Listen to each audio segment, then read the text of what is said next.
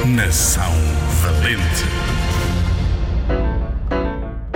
Manuel de Oliveira foi um realizador de cinema português. Viveu de 1908 a 2015, ou seja, morreu com 106 anos.